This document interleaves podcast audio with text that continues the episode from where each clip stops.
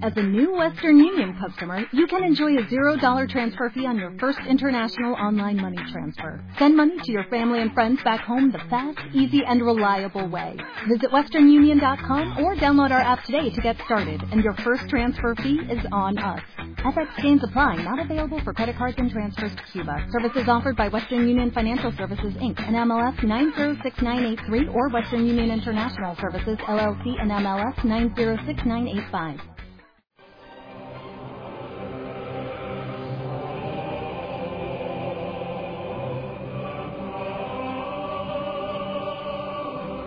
La historia de la humanidad se ha cubierto de sangre a lo largo de los siglos que la han visto.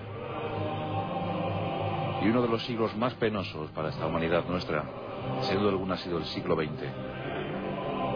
Tantas guerras mundiales, tantos millones de muertos. Dicen los que calculan que en este siglo XX más de 100 millones de personas han muerto víctimas de la guerra. Dos conflictos mundiales, innumerables conflictos locales, el afán por matar, el afán por destruir, el afán por invadir. La triste historia de esta humanidad. Y hoy en nuestros pasajes de la historia vamos a reflejar uno de esos momentos vergonzosos para la humanidad. El momento en el que alguien decidió levantar una alambrada para cegar, para humillar los sueños de otros, los sueños de sus semejantes. Esta, amigos, es la historia de los campos de exterminio. Esta es la historia de los campos de la muerte. La historia de la vergüenza humana.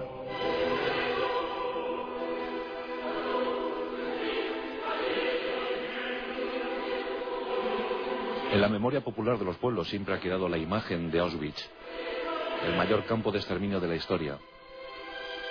Pero hubo otros campos de concentración. El invento no es genuino de los nazis alemanes. Si nos ponemos a repasar en la historia de los campos de concentración, debemos fijar la fecha en 1899, por lo menos la concepción moderna que tenemos de los campos de concentración. En esa guerra de los Boers, en el cono sur de África, los británicos crearon los primeros campos de concentración y allí albergaron a 200.000 Boers. En su mayoría mujeres, niños, ancianos. Los hombres seguían combatiendo como guerrilla. Fue una lucha dura y cruel que se prolongó durante tres años. Pero allí dice la historia que aparecieron, que afloraron los primeros campos de concentración. Después llegarían los bolcheviques. Y en su revolución crearon los gulag, los antiguos campos de trabajo zaristas se convirtieron en campos también de la muerte, campos del olvido. Pero los italianos también se incorporaron a esta lista macabra. Y en sus colonias, en sus posesiones africanas también. Por ejemplo, en Libia. Libia dicen que se convirtió en un inmenso campo de concentración de los italianos. En nuestra guerra civil, en nuestra guerra también hubo campos de concentración. Campos de reclusión. Pero hablamos del nazismo porque hoy Auschwitz es nuestro principal protagonista.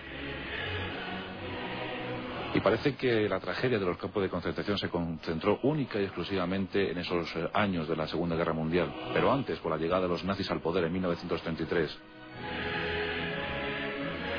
Ya se empezó a pensar en campos eh, para recluir a los asociales, a los que desentonaban con una sociedad perfecta y aria, como pensaban los nacionalsocialistas. Antes del 39 ya había seis campos de concentración funcionando, entre ellos el de Dachau, de infausto recuerdo. Y durante la Segunda Guerra Mundial ese número sería bastante superior, se seguiría incrementando. Los más famosos podrían ser en torno a la treintena. Nombres trágicos como el propio de Dachau, Le Treblinka, Mauthausen. Suena todavía terrorífico cuando los nombramos, ¿verdad? y Auschwitz, el más terrible de todos. Estamos en el año 1939, después de la terrible campaña Guerra Relámpago de los alemanes en Polonia. En la zona de Silesia, las cárceles estaban a rebosar, plenas, llenas de lo que se consideraba entonces presos políticos. Entre la población polaca lo cierto es que se produjo una terrible sangría. Las bajas de los polacos en la Segunda Guerra Mundial fueron tremendas. por encima superiores a los 5 millones de personas. 120.000 en el ejército, 2 millones y medio en la población civil y 2.800.000 entre los judíos polacos. Después de la guerra relámpago del 39, después de esto que os hemos contado, de tener todas las cárceles llenas, surge la necesidad imperiosa de albergar a estos reclusos, a estos presos, en campos de concentración. En abril de 1940 se empieza a pensar en la idea de asentar en Auschwitz, una pequeña población polaca, un campo de concentración. El terreno era propicio, dada la buena y estupenda red ferroviaria. Además, en la zona existía un antiguo cuartel de caballería que tenía los terrenos ideales, incluso algunas instalaciones que bien servirían para esos presos políticos polacos. En abril del 40 salió la orden. Y el 14 de junio de ese mismo año, 728 presos polacos, presos políticos polacos, llegaban a la zona de Auschwitz. Serían los primeros y desde luego no serían los últimos. En principio, los primeros presos se dedicaron a, pues, a mejorar, a condicionar las instalaciones. Se encontraron con una suerte de pabellones y caballerizas que intentaron adecuar para lo que después llegaría. Ni en sueños pudieron sospechar aquellos primeros 728 presos lo que vendría detrás. Aquellos pabellones, unos eran de una planta, otros de dos. Al final todos fueron de dos plantas, incluso se crearon ocho pabellones nuevos. Y empezaron a llegar los presos. En el frente oriental, la operación Barbarroja empezaba a arrojar los primeros prisioneros soviéticos y empezaron a ser desviados hacia ese campo de Auschwitz. Y en la idea de los nacionalsocialistas se empezaba a perfilar la posibilidad de la solución total, la solución final para los judíos. Estaban siendo recluidos hace tiempo y almacenados literalmente en ese campo. Sobre el ambiente, las industrias alemanas, que cada vez necesitaban más y más mano de obra, y a ser posible gratis. Más que mano de obra lo que se precisaban eran esclavos. Se habían desarrollado una serie de investigaciones sobre pesticidas para el campo y esas investigaciones habían dado como consecuencia un producto nuevo, muy novedoso. En su composición estaba el cianuro. Ese producto se llamaba Ciclón B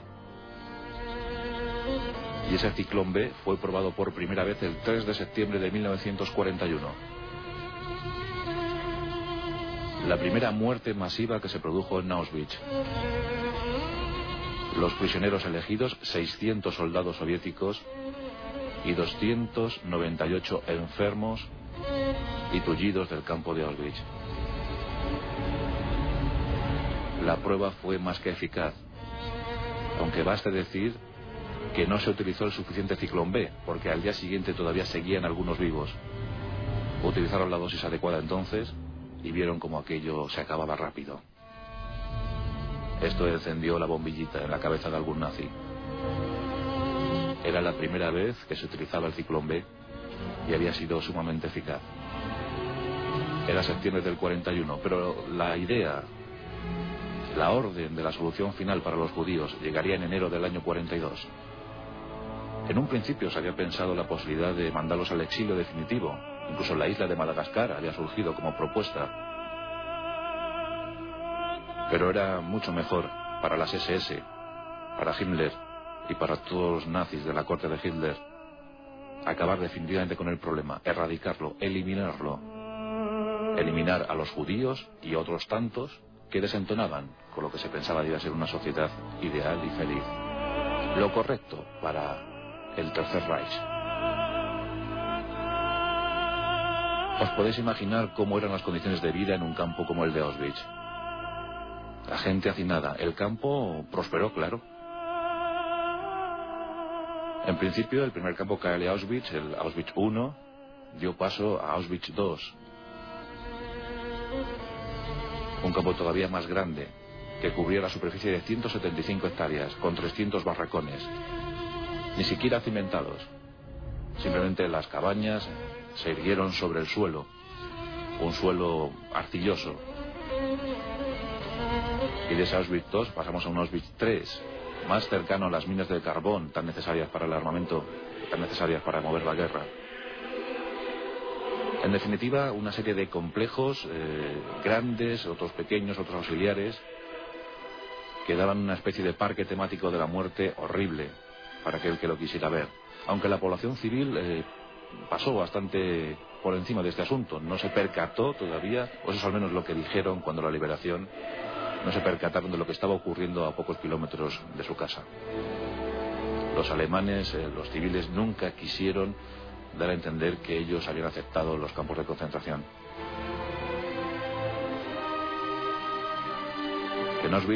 Eh, la forma de vida era infernal, trabajos forzados continuos en las fábricas, había un lema terrible en la puerta de Auschwitz que decía el trabajo os hará libres. Qué eufemismo. incluso había algo casi grotesco, y es que cada vez que los presos de Auschwitz salían a trabajar, una orquestina conformada por los propios presos, tenía la orden de dar marcha, dar sentido al desfile de macabro de presos. Esa orquesta estuvo funcionando casi hasta el último día. La dieta era pésima también, por supuesto. Medio litro de café, un litro de sopa sin carne, sin condimento y un trozo de pan negro a veces con margarina, a veces con salchicha. En todo caso, la dieta calórica era insuficiente para el gran trabajo que desarrollaba cada preso. Dicen que la estancia media de un preso en Auschwitz rondaba los seis meses. En esos seis meses, por lo general, acababa en la cámara de gas, en el horno crematorio, o bien moría por las propias enfermedades, o fusilado o ahorcado, en esos ahorcamientos colectivos que muchas veces los SS hacían, para dar pues ejemplo de lo que se podía hacer con uno de los presos si no se atenía las consecuencias. Pero los presos se aferraban a la vida y querían seguir luchando aún prisioneros del lugar más infame de la tierra. Crearon organizaciones clandestinas. Siguieron fomentando la cultura entre los presos. Dicen que todas las nacionalidades posibles estaban en Auschwitz. Y dicen que los momentos más oscuros de la noche recitaban en voz alta las poesías de sus países. Era un ejemplo hermoso de seguir aferrados a la vida. Había una pequeña comunicación con el exterior, la resistencia estaba ahí. Y los presos procuraban pasar datos sobre los guardianes SS o sobre aquellos guardianes de campo reclutados entre los presos que se ofrecían a cambio de unas mejores condiciones de vida a cambio de traicionar a sus compañeros. En una ocasión escaparon tres presos polacos y para ejemplificar el asunto se colgó a doce el mismo día, a la misma hora, delante de todo el mundo. Cuando se pasaba lista, los presos debían estar geruflexionados, en cuclillas o de rodillas, o con los brazos en alto, y así podían pasar horas hasta que se completaba el listado. Y por supuesto hay que hacer alusión a las terribles prácticas médicas que se hicieron en Auschwitz. Algunos nombres se hicieron tremendamente conocidos entre los presos y posteriormente entre toda la humanidad. Es el caso de Joseph Mengele, especializado en hacer prácticas médicas con mellizos, con gemelos y sobre todo con minusválidos, con paralíticos, con tullidos. Eran su especialidad. A los eh, prisioneros se les entregaban, se les aplicaban tóxicos de toda clase, pruebas de alergia. Con ellos eh, se hizo toda clase de barbaridades que no vamos a entrar en pormenores para, para no asustar, para no asombrar todavía más a, a los que nos escuchan. Os podéis imaginar.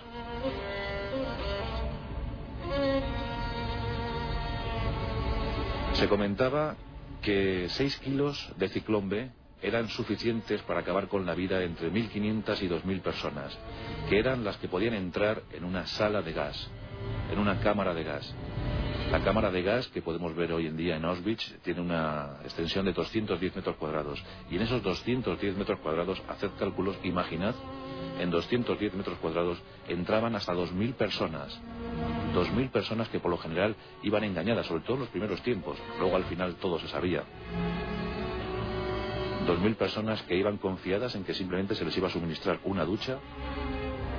Llegaban muy tranquilos, cambiaban su ropa, se internaban en la sala y de repente, en lugar de agua, caía el fatídico, el maldito ciclón B. Tardaban en morir 15-20 minutos. Después se les quitaba el pelo, se les quitaban las muelas, los dientes de oro. Los SS se apropiaban de sus pertenencias y el horno crematorio. Hornos crematorios que funcionaban a buen ritmo. Cada horno podía quemar entre 350 y 400 cadáveres. Dicen que en los tiempos de máximo trabajo Auschwitz logró quemar a 10.000 personas en un solo día.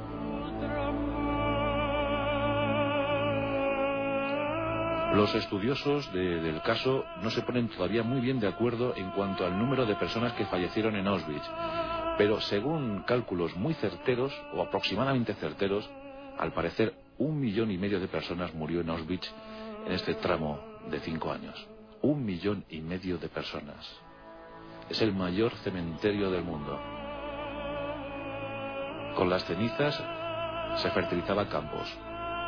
Con el pelo se creaba el famoso, la famosa tela de, de crin. Los dientes eran fundidos, se convertían en lingotes y eran enviados al cuartel general de la SS. Tremendo. Incluso los SS tenían la, la curiosa broma de quedarse con los juguetitos de los niños, los canastillos. Es indignante lo que se pudo hacer allí en, en tan poco periodo de tiempo, porque prácticamente las ejecuciones se prolongaron durante 40 meses. En tan solo 40 meses tantos muertos y tanta gente desaparecida.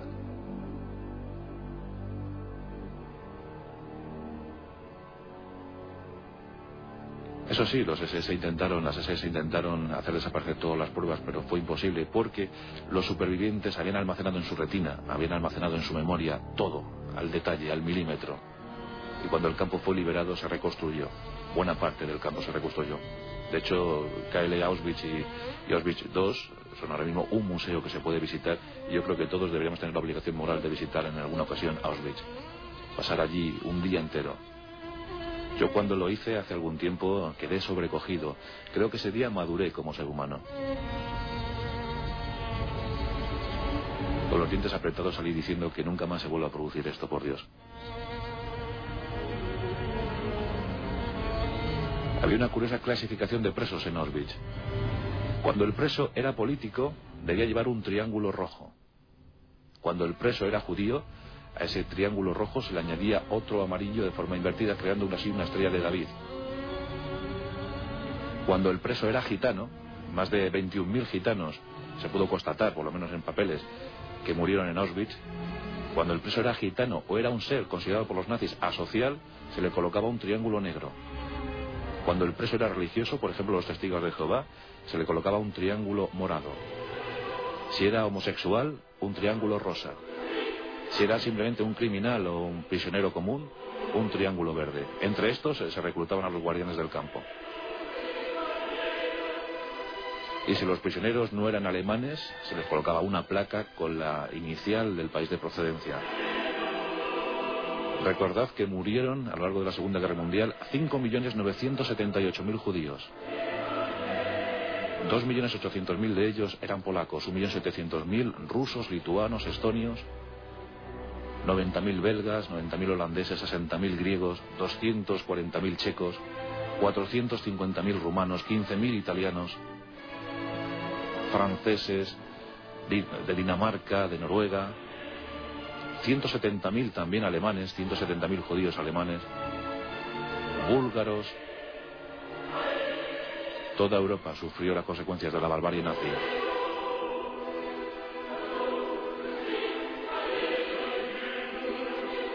Las tropas soviéticas liberaron Auschwitz el 27 de enero de 1945. Los supervivientes apenas podían hablar de la emoción. Había algunos que tan solo pesaban 30 kilos, 35 kilos. Muchos eh, murieron desgraciadamente poco después. La enfermedad había avanzado muchísimo. Las enfermedades más frecuentes en Auschwitz, dado el hacinamiento, dada la falta de higiene, eran el, tibu, el tifus, la sarna. Había una frase muy curiosa también dibujada en las paredes que decía, un piojo te procurará la muerte.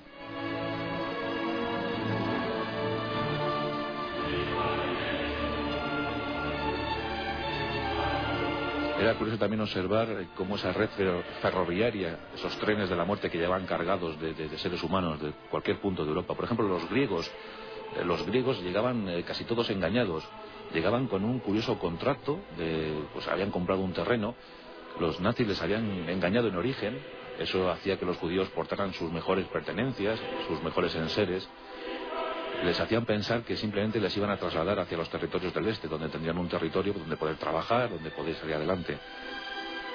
Y eran condenados a un viaje infrahumano que duraba entre 7 y 12 días. Eran eh, colocados en vagones que cerraban a cal y canto. Y cuando llegaban a Auschwitz, eh, no había ni siquiera que clasificarles porque buena parte de ellos, sobre todo los ancianos, los enfermos, habían muerto, habían fallecido en el viaje. No les habían facilitado ni agua ni comida. Buena parte de ellos moría. Se comenta que censados en el campo de Auschwitz había, fueron censados unos 400.000, que fueron internados unos 400.000.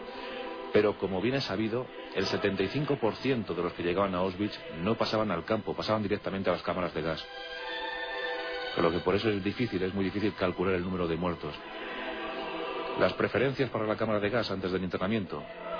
Niños, mujeres, ancianos, enfermos, los que estaban mejor eh, cualificados, los que mostraban mejores actitudes para el trabajo, eran salvados por el momento y se les dedicaba a los trabajos forzosos. Una situación horrible. Aún quedan los archivos, aún se pueden comprobar. Los últimos presos de Auschwitz se afanaron por conservarlos. En los pabellones de la muerte se puede todavía ver con horror montones de cabellos, montones de zapatos, de maletas que los nazis no llegaron ni siquiera a abrir cuando visitamos la zona de, la prisión, había una prisión dentro del propio Auschwitz, donde algunos presos eran incluso condenados a morir, pero de hambre. Hay el caso de un cura polaco que dio su vida a cambio de la, de la libertad de un preso, a cambio de que se le permitiera seguir vivo a otro preso, un cura polaco dio la vida. Es el máximo monumento al horror, el máximo monumento a la muerte, el mayor cementerio del mundo. Nunca más. Que nunca lleguen más los campos de concentración como Auschwitz. Aunque recientemente tuvimos ejemplos. No hace tantos años. Nos acordamos todos de los campos de la muerte en Camboya. Los campos de exterminio de Pol Pot. Otro gran criminal de la humanidad que dio al traste con la vida de más de 3 millones de personas en esos campos de la muerte. Es una herencia trágica la que nos lega el siglo XX. Es nuestra misión hacer que esto no vuelva a ocurrir en el XXI. Debemos esto comunicarlo de boca en boca, de generación en generación, para que jamás se vuelva a producir el holocausto.